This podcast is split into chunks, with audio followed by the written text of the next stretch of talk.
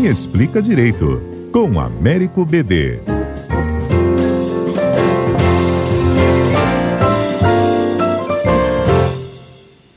Bom, o destaque de hoje é que os relatores da ONU, da Organização das Nações Unidas, foram informados e agora se debruçam sobre uma conduta já admitida pelo Ministério da Justiça aqui do Brasil ao montar um dossiê para monitorar pelo menos 600 servidores públicos e professores por seu envolvimento em atos antifascismo. Uma das possibilidades ventiladas hoje na imprensa é de que o Brasil pode ser colocado numa espécie de lista suja de governos que promovem intimidações. Este é um assunto para Américo BD. Me explica, BD. Bom dia, Fernanda. Tudo bem? Bom dia, tudo bem. Veja, Fernanda, a situação ainda é, é, grave no momento em que o ministro da Justiça afirma que não vai entregar as informações ao Poder Judiciário dentro de uma arguição de descumprimento de preceito fundamental. Então, houve um questionamento judicial, houve um, uma determinação de uma ministra do Supremo para que o governo informasse em relação a isso. Porque, veja, democracia é transparência. A nossa Constituição exige transparência do governo. Dossiê, se recusar a prestar informações, eh, são atos inconstitucionais.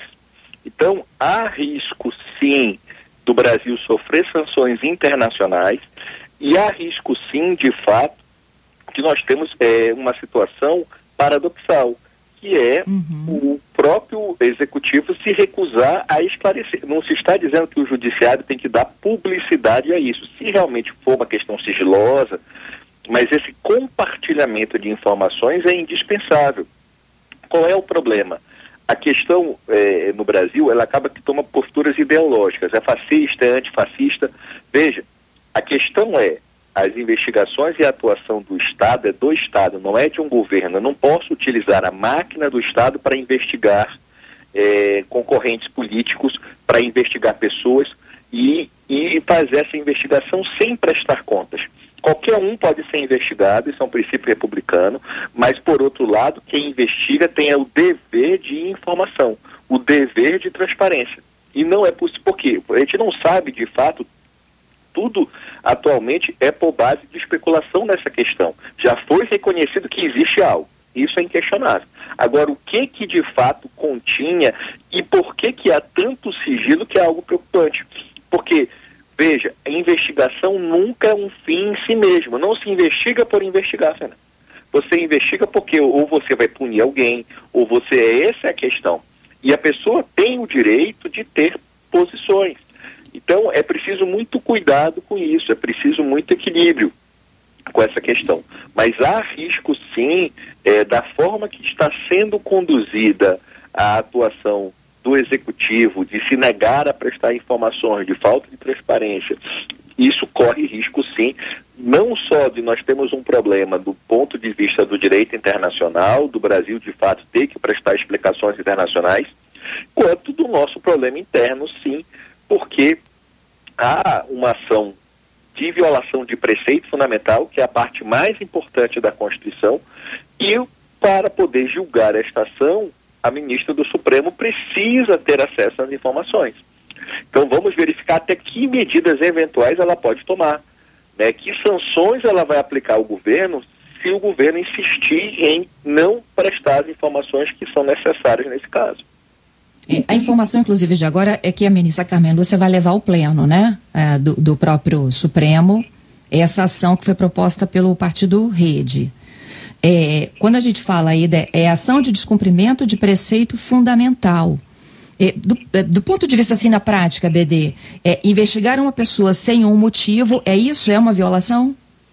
Sim, principalmente se for caracterizado, Fernanda, uma, uma investigação por viés ideológico. Uhum. A nova lei de abuso de autoridade foi, inclusive, que pode se caracterizar em tese o crime de abuso de autoridade, essa investigação sem um, um, um lastro mínimo, sem você, é, em bem claro português, investigação por perseguição. Você uhum. não tem um fato concreto, você não tem uma situação concreta, você quer investigar pessoas. E o direito moderno investiga fatos. Você teve um fato, você deve investigar. Agora, monitorar alguém investigar uma pessoa por um lado, por, por uma postura ideológica ou partidária, isto é vedado na nossa Constituição. O Estado não pode investigar alguém. Eu não vou investigar fulano. Eu investigo fatos. E, a, e o dossiê era contra fulano. Essa é a questão. Essa é a preocupação que se Fulanos, precisa. Né? 579 fulanos.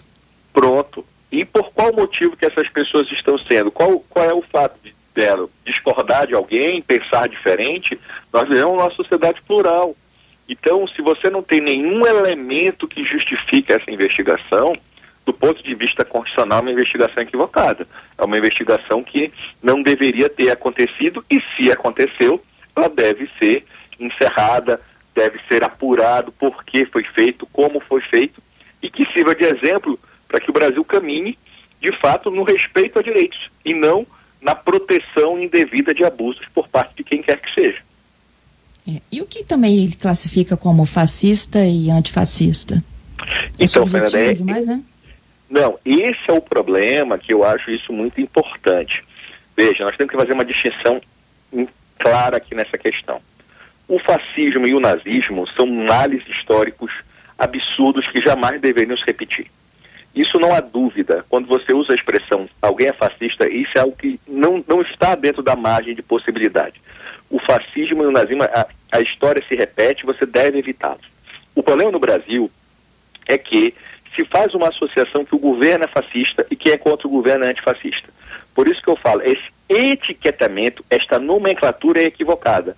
Eu não estou fazendo um juízo de valor se ele é fascista, se ele não é, se o outro não é. Não estou entrando no mérito da discussão. Eu só estou dizendo que você está tecnicamente equivocado você fazer é, este etiquetamento dessa forma. Essa que é a grande preocupação. Então, é, qualquer pessoa, todos nós temos que ser antifascistas. Seja quem está no governo, seja quem é contra o governo. Porque o fascismo foi um mal na história. O fascismo foi um, uma situação de violação de direitos, de abuso de poder, que provocou a Segunda Guerra, que teve um envolvimento histórico. O Churchill sempre lembra que nós não temos o direito de esquecer o que aconteceu na Segunda Guerra. Então nós não podemos simplesmente naturalizar. Então isso é só um agravante porque ser antifascista é, é, constitucional, é respeitar o direito. A nomenclatura é horrorosa mesmo. Da forma, eu vou fazer um dossiê contra quem quer que se respeite direitos fundamentais. Isso não existe.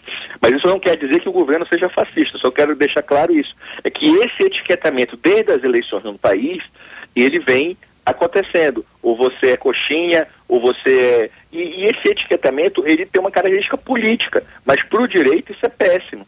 Até porque, volto a insistir, não dá para ter lado aqui. Não existe é, espaço constitucional democrático para o fascismo. É, é, o problema do paradoxo da tolerância. O fascista é intolerante.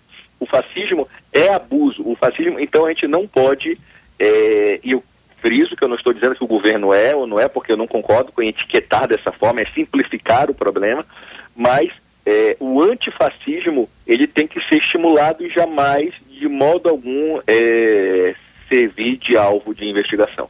Porque isso é seguir, é dizer o seguinte, você vai ser investigado por querer que a Constituição seja respeitada. Porque a nossa Constituição é antifascista. Impressionante, BD. É, infelizmente são os tempos que nós temos. A gente vive é, esse paradoxo. A nossa Constituição é plural, a nossa Constituição é da tolerância, é de admitir o diferente. A Constituição é uma Constituição em que você tem que respeitar a divergência. E as pessoas no Brasil caminham, seja de direita, seja de esquerda, para uma intolerância, para um excessivo é, posicionamento de que um é o bem e outro é o mal. E, e essa simplificação, esse maniqueísmo de que um é o bem e outro é o mal, ela é prejudicial para a democracia e ela acaba não fazendo com que as, o, ambos os lados têm virtudes e têm defeitos. E você não potencializa e não consegue fazer com que haja um crescimento das virtudes no espaço político. Esse é o grande problema.